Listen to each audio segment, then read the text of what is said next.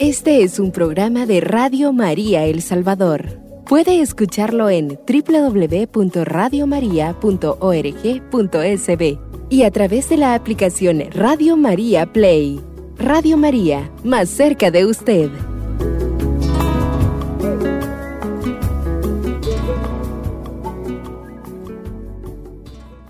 Queridos hermanos y hermanas, una vez más, eh, bienvenidos a este programa Salve Gran Señora, donde contemplamos el misterio de la maternidad divina de la bienaventurada Virgen María, desde la mirada sencilla, tierna, humilde de San Francisco, el pequeñuelo de Dios, el siervo del Señor.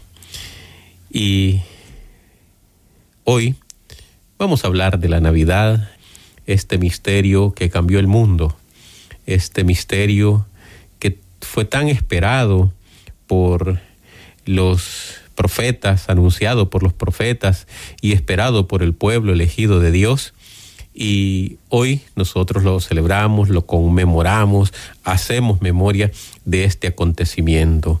Así que vamos a meditar, vamos a contemplar este misterio desde la enseñanza de los padres de la iglesia, de algunos santos de la iglesia que desde luego nos permiten contemplar con una mirada cristalina este misterio, nos permiten contemplar con una mirada pura y sencilla este maravilloso acontecimiento que, como les decía, eh, cambió la historia del mundo, que cambió, eh, que partió en dos la historia del mundo. Por eso hoy el, el tiempo se cuenta antes de Cristo y después de Cristo. Así que, queridos hermanos, vamos a hacer ese, ese pequeño recuento de escritos, de homilías, de sermones de los padres de la iglesia, de los santos de la iglesia, para que podamos vivir de una manera más plena, podamos vivir de una manera más total este, este momento. Vamos a ponernos en las manos de nuestro buen Dios, diciendo en el nombre del Padre y del Hijo y del Espíritu Santo, Amén. Oh Dios eterno y misericordioso, que en este sagrado tiempo de la Navidad te acercas a nosotros de una manera especialísima. Por eso elevamos hoy nuestros corazones llenos de gratitud por el regalo más extraordinario, la llegada de tu Hijo Jesucristo. Contemplando la escena del pesebre, donde la divinidad abraza a la humanidad, reconocemos la maravilla de tu amor encarnado. Te pedimos que esta reflexión sea un viaje íntimo y gozoso hacia la esencia, hacia lo central de la Navidad, más allá de las luces resplandecientes y los regalos materiales. Permítenos, amado Señor, meditar sobre la humildad y la esperanza que nacen en un establo, recordándonos que la grandeza se encuentra en la sencillez, que la luz de Cristo disipe cualquier oscuridad de nuestros corazones, renovándonos con amor, compasión y perdón. En este tiempo de esperanza y alegría, ayúdanos a abrir nuestras almas a la generosidad y la unidad, inspirándonos a compartir tu amor con los demás. Que la Navidad no sea solo un recuerdo de un acontecimiento lejano e impersonal, sino una experiencia viva y transformadora que impregne nuestras vidas diarias, que impregne nuestros pensamientos, nuestros sentimientos, nuestras emociones y nuestras acciones. Te lo pedimos, Padre, en el nombre de Jesús, el Verbo encarnado, a quien esperamos con un corazón abierto, con la intercesión de la bienaventurada Virgen María, de San José, su esposo, de San Francisco el poverelo, nos dirigimos con humildad a ti, que vives y reinas por los siglos de los siglos. Amén. En el nombre del Padre y del Hijo y del Espíritu Santo. Amén. Hermanos, hermanas, la celebración de la Navidad con la representación hoy a través de imágenes donde en un espacio, en un lugar especial de nuestros hogares, colocamos las imágenes de San José, de la Virgen. Y mientras no llega la Navidad, reservamos un espacio vacío como signo de que el Señor todavía no ha nacido. Colocamos la mula, el buey, los pastores, colocamos a los reyes, a los sabios de Oriente, y colocamos muchas otras figuras que tienen significación para nosotros. Esa representación así, tan cercana, tan familiar, tan festiva, no ha sido siempre de esa manera. No se ha representado siempre el pesebre de esa manera. No se ha celebrado la, la Navidad siempre de esa manera. Fue hace exactamente 800 años que San Francisco inició esa maravillosa forma de celebrar, de representar y de ser cercano ese, ese momento. Y quisiera compartir con ustedes lo que escribe uno de sus biógrafos, Fray Tomás de Celano, el primero de los biógrafos a quien el Papa eh, Honorio III le encargó eh, elaborar una, una historia, una biografía de San Francisco que iba a ser en aquel momento la oficial que iba a servir para su canonización, para la canonización de San Francisco en el año de 1228. Pues hacía cinco años antes, en 1223, que San Francisco había hecho esta representación una representación que luego se, se llevó, se trasladó a las familias y así fue como se hizo permanente y se difundió por todo el mundo. Pues Fray, Fray Tomás de Celano dice que digno de recuerdo y de celebrarlo con piadosa memoria, es lo que hizo tres años antes de su gloriosa muerte, que fue en 1226, cerca de Grecho, el día de la Natividad de nuestro Señor Jesucristo. Vivía en aquella comarca un hombre de nombre Juan, de buena fama y de mejor tenor de vida, a quien el bienaventurado Francisco amaba con amor singular, pues siendo de noble familia y muy honorable, despreciaba la nobleza de sangre y aspiraba a la nobleza de espíritu. Unos quince días antes de la Navidad del Señor, el bienaventurado Francisco le llamó, como solía hacerlo con frecuencia, y le dijo, Si quieres que celebremos en Grecho esta fiesta del Señor, date prisa en ir allá y prepara prontamente lo que te voy a indicar. Deseo celebrar la memoria del niño que nació en Belén y contemplar de alguna manera con mis ojos lo que sufrió en su invalidez de niño cómo fue reclinado en el pesebre y cómo fue colocado sobre heno entre el buey y el asno. En oyendo esto, el hombre bueno y fiel corrió presto y preparó en el lugar señalado cuanto el santo le había indicado.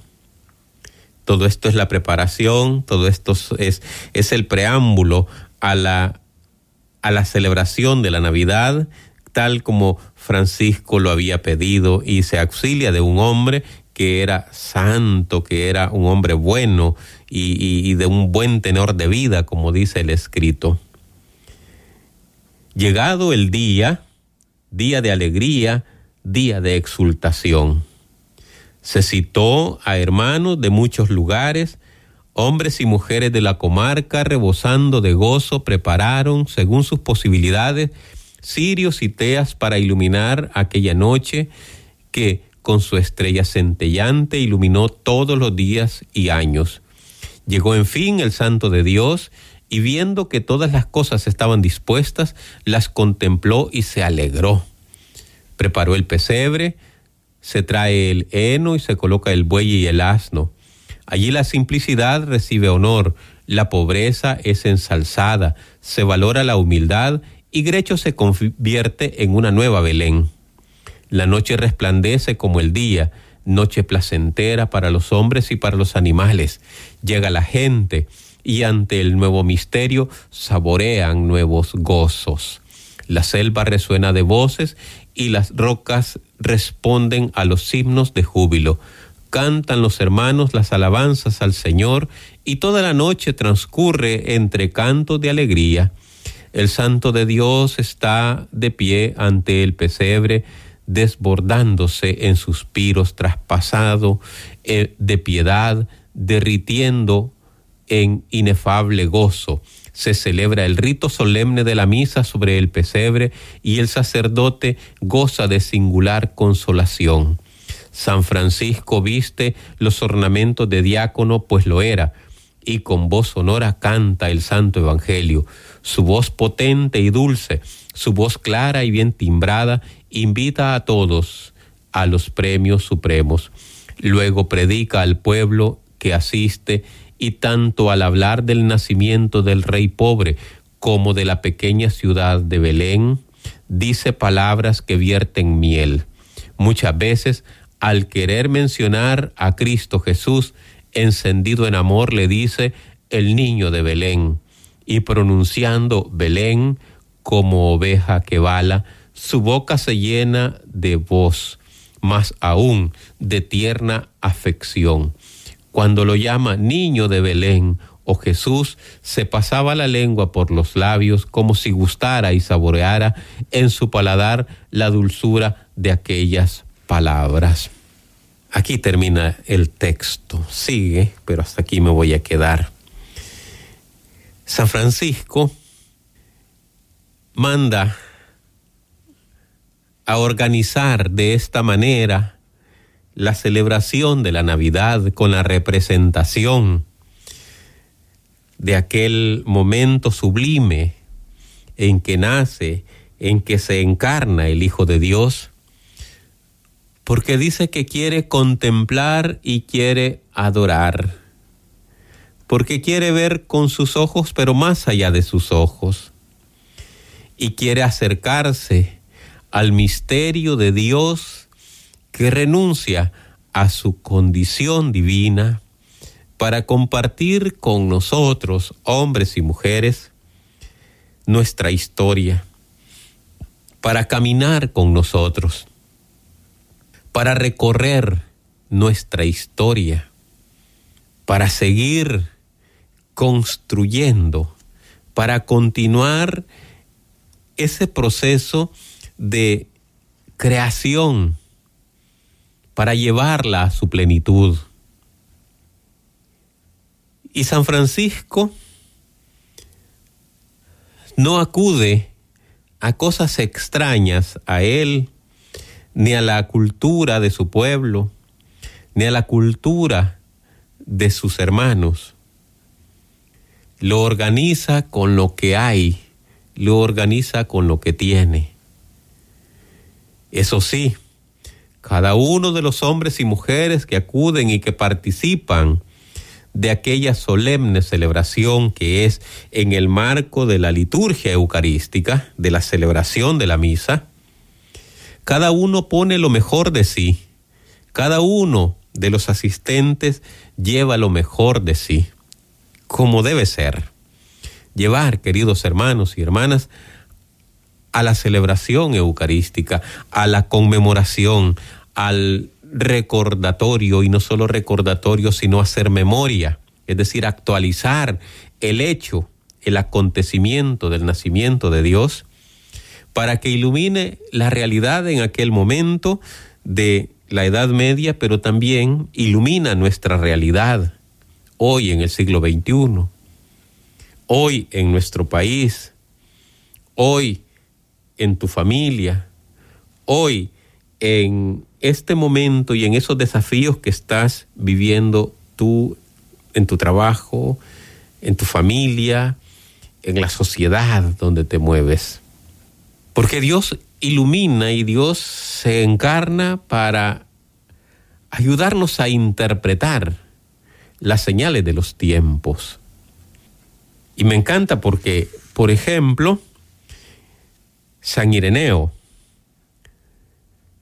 nos decía, este es el motivo por el cual el verbo se hizo hombre y el Hijo de Dios, Hijo del hombre, para que el hombre, al entrar en comunión con el verbo y recibiendo así la filiación divina, se convierta en Hijo de Dios. Ese es el propósito según el Santo Padre de la Iglesia. Que nosotros, tú y yo, recibamos el regalo de la filiación divina. En la medida que el verbo, que la palabra de Dios se hace hombre y el Hijo de Dios comparte nuestra historia, nosotros nos hacemos hijos de Dios por la fe. Dios nos hace hijos suyos mediante nuestra respuesta de fe. Queridos hermanos, continuaremos en el próximo bloque Hacemos una pausa y volvemos en un minuto.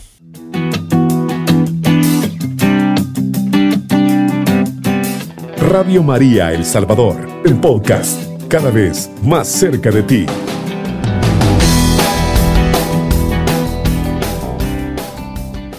Hermanos y hermanas, gracias por continuar eh, en sintonía de Radio María El Salvador, evangelizando a todo el país.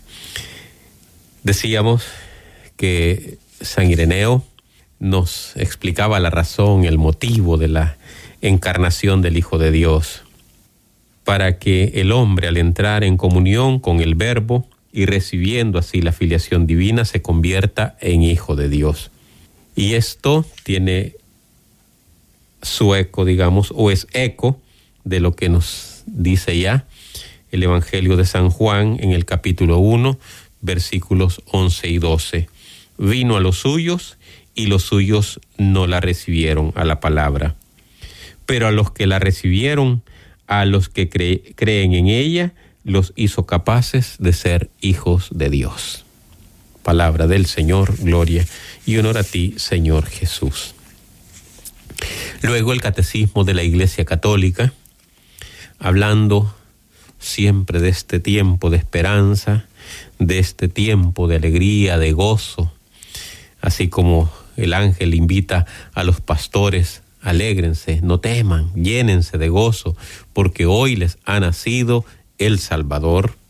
Y dice el catecismo en el numeral 525, Jesús nació en la humildad de un establo, de una familia pobre. Unos sencillos pastores son los primeros testigos del acontecimiento. En esta pobreza se manifiesta la gloria del cielo. Una familia pobre, en la humildad de un establo, y aquellos primeros a quienes se les anuncia el nacimiento del Salvador son unos pobres pastores. La pobreza sigue siendo, hermanos y hermanas, el común denominador en el misterio de Cristo por eso es que San Francisco se enamora tanto del Cristo pobre y crucificado.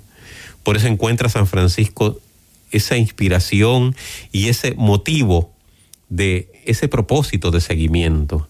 Y su lucha va a ser hacerse pobre para parecerse cada día más a Cristo pobre, que también eligió como madre a una mujer pobre. Y nació en un lugar pobre. Luego, en el numeral 526, siempre del catecismo, hacerse niño con relación a Dios es la condición para entrar en el reino. Para eso es necesario abajarse, hacerse pequeño, más todavía, es necesario nacer de lo alto, nacer de Dios, para hacerse hijo de Dios.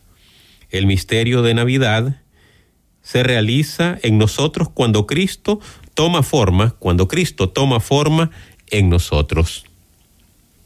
Navidad es el misterio de este admirable intercambio o admirable comercium. El creador del género humano, tomando cuerpo y alma, nace de una virgen y hecho hombre sin concurso de varón, nos da parte en su divinidad. Esto es simplemente, queridos hermanos y hermanas, maravilloso. El misterio de la Navidad se realiza en nosotros cuando Cristo toma forma en nosotros. Cuando Cristo habita en nosotros. Cuando Cristo toma posesión de nosotros. Y dice San Francisco que nosotros podemos también dar a luz a Cristo mediante nuestras buenas obras, dice San Francisco. Por lo tanto, también nosotros podemos experimentar esa maternidad divina. También nosotros podemos llevar, portar a Cristo, darlo a luz mediante las buenas obras. En la medida que, como nos dice el Catecismo de la Iglesia Católica, numeral 526, Cristo toma forma en nosotros. Es decir, mientras o en la medida que Cristo va asumiendo el control de nuestra vida, porque nosotros se la hemos concedido, y a todo este proceso se le llama proceso de Cristo conformación. Es decir, tú y yo vamos pareciéndonos cada vez más a Cristo por obra del Espíritu Santo. Porque en este proceso, al igual que en aquel nacimiento original de hace dos mil años, también necesitamos el concurso indispensable tanto del Espíritu Santo como de la Madre, la bienaventurada Virgen María. Es un proceso donde participa Dios, Espíritu Santo y la humanidad, representada en aquel momento por la Santísima Virgen María, y hoy, mediante su intercesión, está participando, pero también es necesaria nuestra disposición. Sin nuestra disposición será imposible que se realice ese proceso de Cristo conformación, es decir, que Cristo tome forma en nosotros, que Cristo se vaya formando en nosotros, que nosotros vayamos cada vez más pareciéndonos más a Cristo con la intervención indispensable del Espíritu Santo y la ayuda necesaria de la intercesión de la Santísima Virgen María. Navidad es, dice San Juan 23, es la gran fiesta de las familias. Jesús al venir a la tierra para salvar a la sociedad humana, y para de nuevo conducirla a sus altos destinos, se hizo presente con María su madre, con José su padre, que está allí como la sombra del Padre eterno. La gran restauración del mundo entero comenzó allí, en Belén. La familia no podrá lograr más influencia que volviendo a los nuevos tiempos de Belén. Es impresionante esto que nos dice San Juan 23. La familia no podrá lograr más influencia que volviendo a los nuevos tiempos de Belén.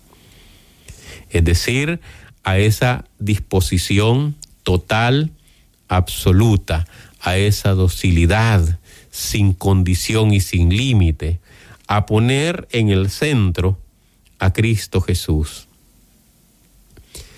Hoy, en tiempos en que la familia está seriamente amenazada, hoy que el demonio ataca sin piedad a la familia, necesitamos renovar el espíritu de la familia de Nazaret. Una familia que no pone condiciones a la obra transformadora de Dios que no pone condiciones a hacer la voluntad de Dios y que pone en el centro de sus vidas a Cristo Jesús, al Verbo encarnado, para que esa familia, poniendo en el centro a Jesús, sea una presencia real del misterio de la Trinidad en la historia. Las familias estamos llamadas a hacer presente el misterio de la Trinidad en la historia del mundo. Por eso, queridos hermanos y hermanas, es que está tan atacada. Por eso, la Navidad también es una oportunidad de retomar y de volver a considerar el valor de la familia, del misterio de la familia. Por eso la iglesia en el marco de la octava de Navidad ha querido insertar también la fiesta de la Sagrada Familia. Y eso es lo maravilloso y eso es lo grande en esto. Y eso es lo que vamos descubriendo. Y eso es lo que el Señor nos va permitiendo entender, comprender. La fiesta de la Navidad, nos va a decir San León Magno, renueva para nosotros los comienzos sagrados de la vida de Jesús, nacido de la Virgen María. Y al adorar el nacimiento de nuestro Salvador, se nos invita a celebrar también nuestro propio nacimiento cristiano, nuestro bautismo. Qué cosa, qué maravilloso, cuánto podemos nosotros contemplar en esta fiesta. Y con qué facilidad el mundo nos la roba y que, con qué facilidad se lo estamos entregando nosotros. Cuánta cosa podemos eh, redescubrir en este tiempo, cuánta cosa podemos atesorar en este tiempo. Por eso no cabe duda que el mundo querrá confundirnos, por eso no cabe duda que el mundo querrá robarnos este momento, este tiempo, y nos distrae, y nos invita a volver la mirada para otros lados donde no está Cristo, donde no está su madre, donde no está su padre, donde no está su, su voluntad. ¿Cuántas cosas, hermanos y hermanas, los padres de la iglesia, los santos de la iglesia, nos han dejado para que nosotros nos entreguemos más plenamente a vivir todos estos tiempos litúrgicos? San Bernardo de Claraval. Un niño nos ha nacido y un hijo nos ha sido dado. La insignia de su principado han puesto sobre su hombro y será llamado admirable, consejero, Dios, el fuerte, el Padre del siglo. Pero ¿dónde está el nombre que está sobre todo nombre? El nombre de Jesús al cual se dobla toda rodilla. Tal vez en todos estos nombres hallarás solo este, Jesús, pero en algún modo exprimido y derramado. Sin duda, él mismo es de quien la esposa dice allá en el cántico del, cantar de los cantares, aceite derramado es tu nombre aceite derramado es tu nombre. Así lo interpreta San Bernardo. Cristo es aceite derramado, es unción, es gracia, es regalo, es dones, es fuerza, es vida, es fortaleza, es, es exprimir, como dice San Bernardo, todos esos regalos que el Señor nos entrega. Eso es Cristo, queridos hermanos y hermanas. Concluimos aquí nuestro segundo bloque. Continuaremos después de esta pausa. Nos vamos a un corte y volvemos en un minuto.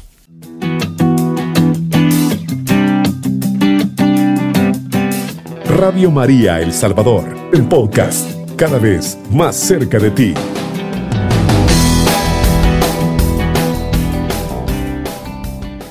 Volvemos hermanos y hermanas.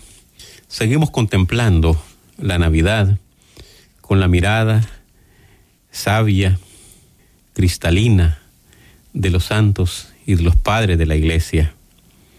Quisiera ahora citar un texto de San Juan Pablo II, eh, de la audiencia general del 3 de enero de 1979.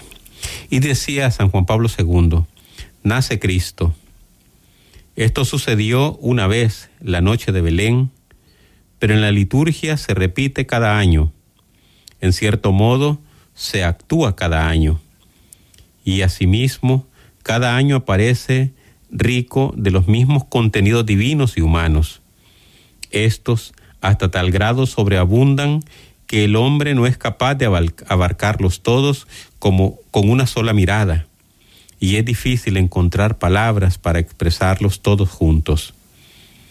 Incluso nos parece demasiado breve el período litúrgico de Navidad para detenernos ante este acontecimiento que más presenta las características del misterio de Dios, es decir, misterio fascinante de Dios. Demasiado breve para gozar en plenitud de la venida de Cristo, del nacimiento de Dios en la naturaleza humana. Demasiado breve para desenmarañar cada uno de los hilos de este acontecimiento y de este misterio. Eh, la Navidad como sabemos, se celebra a lo largo de ocho días en lo que conocemos como la octava de Navidad. Es una fiesta que se alarga, como se alargaban las grandes fiestas judías, a lo largo de ocho días, para meditar, para profundizar el mensaje, para profundizar el, el sentido y la vivencia de lo que estábamos celebrando.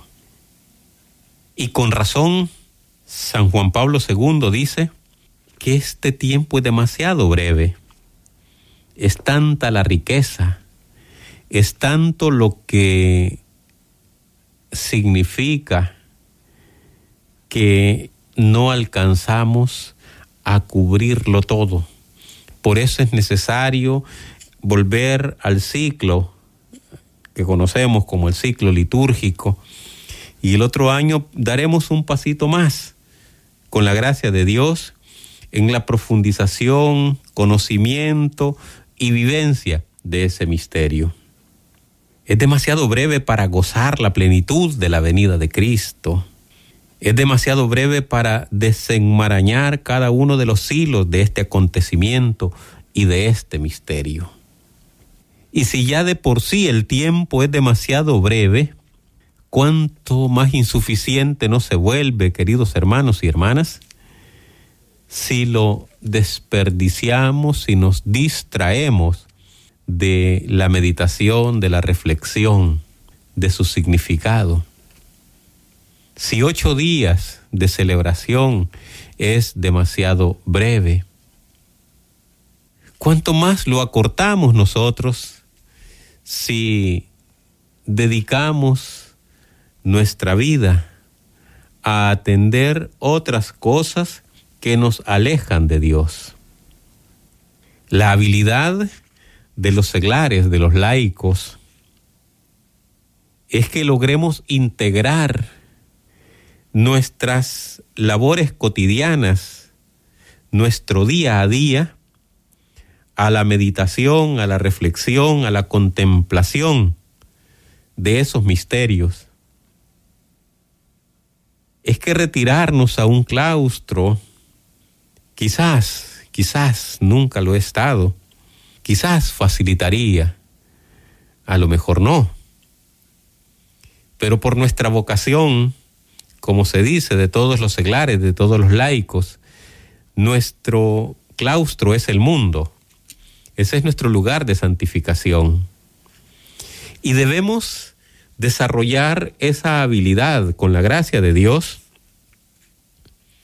de integrar nuestra vida cotidiana, nuestros actos diarios, nuestras acciones, por simples, por sencillas que sean, a nuestra vida espiritual.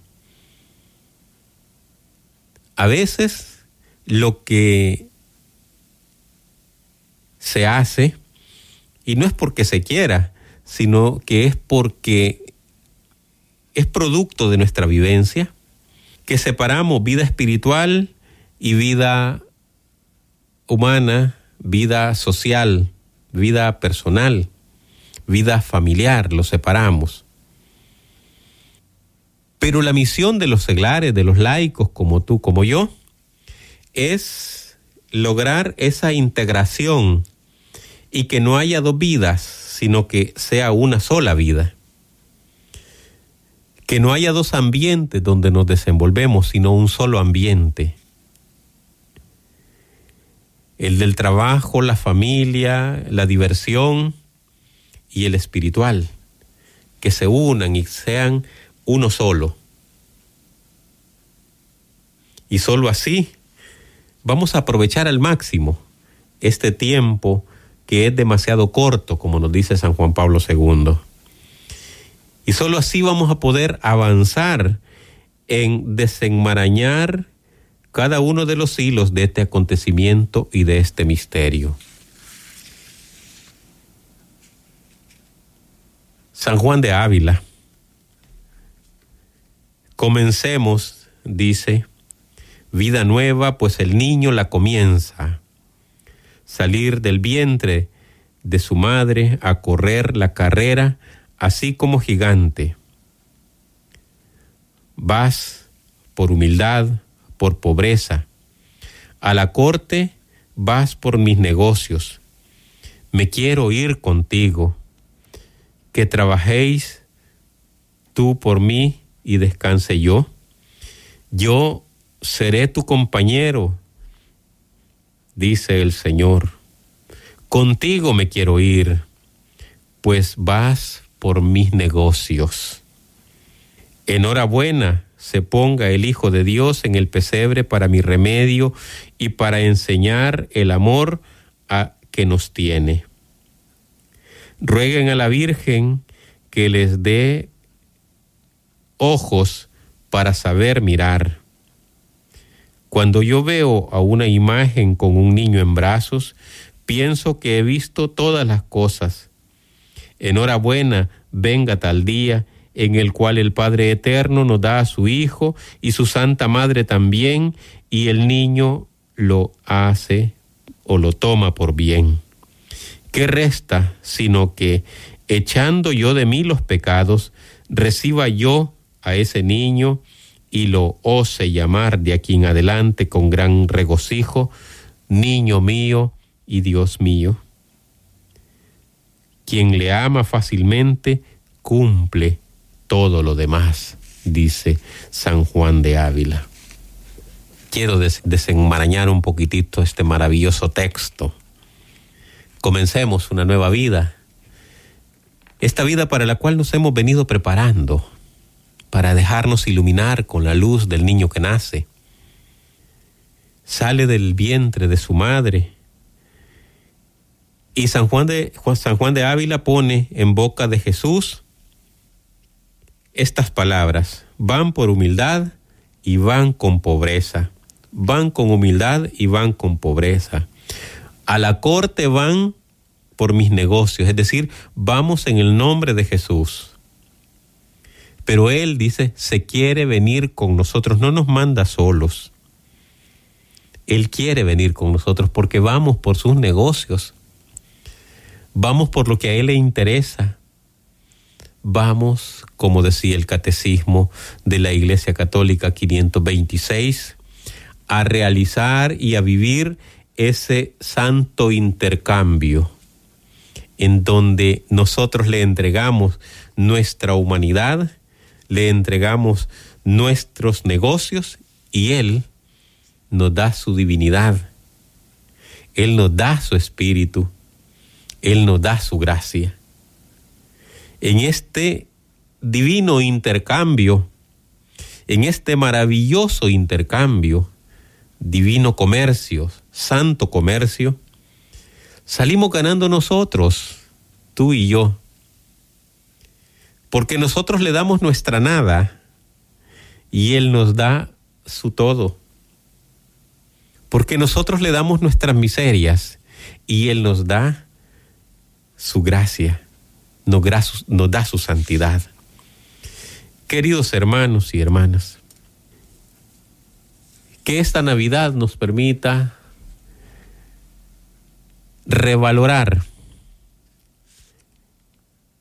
los dones que hemos recibido de Dios, nuestras familias, la gracia de ser hijos de Dios, ese sentido de que vamos en nombre de Cristo, ese nombre, ese sentido de que vamos por los negocios de Cristo, que vamos a hacer su voluntad.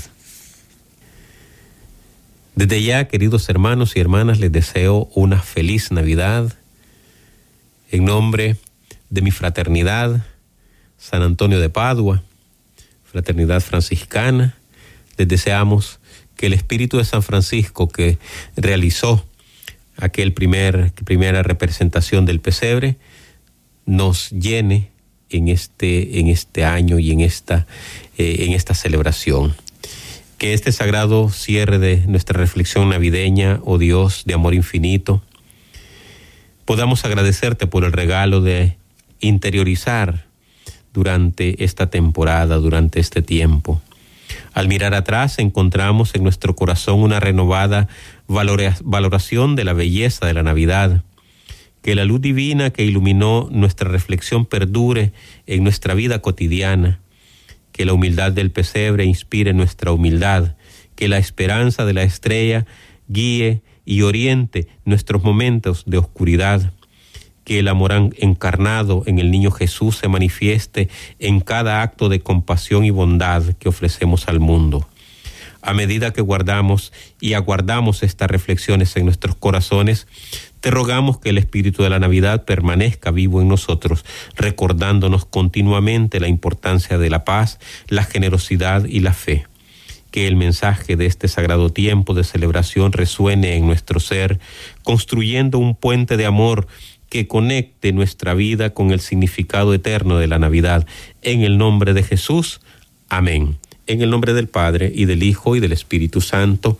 Amén. Este es un programa de Radio María El Salvador. Puede escucharlo en www.radiomaria.org.sb y a través de la aplicación Radio María Play. Radio María, más cerca de usted.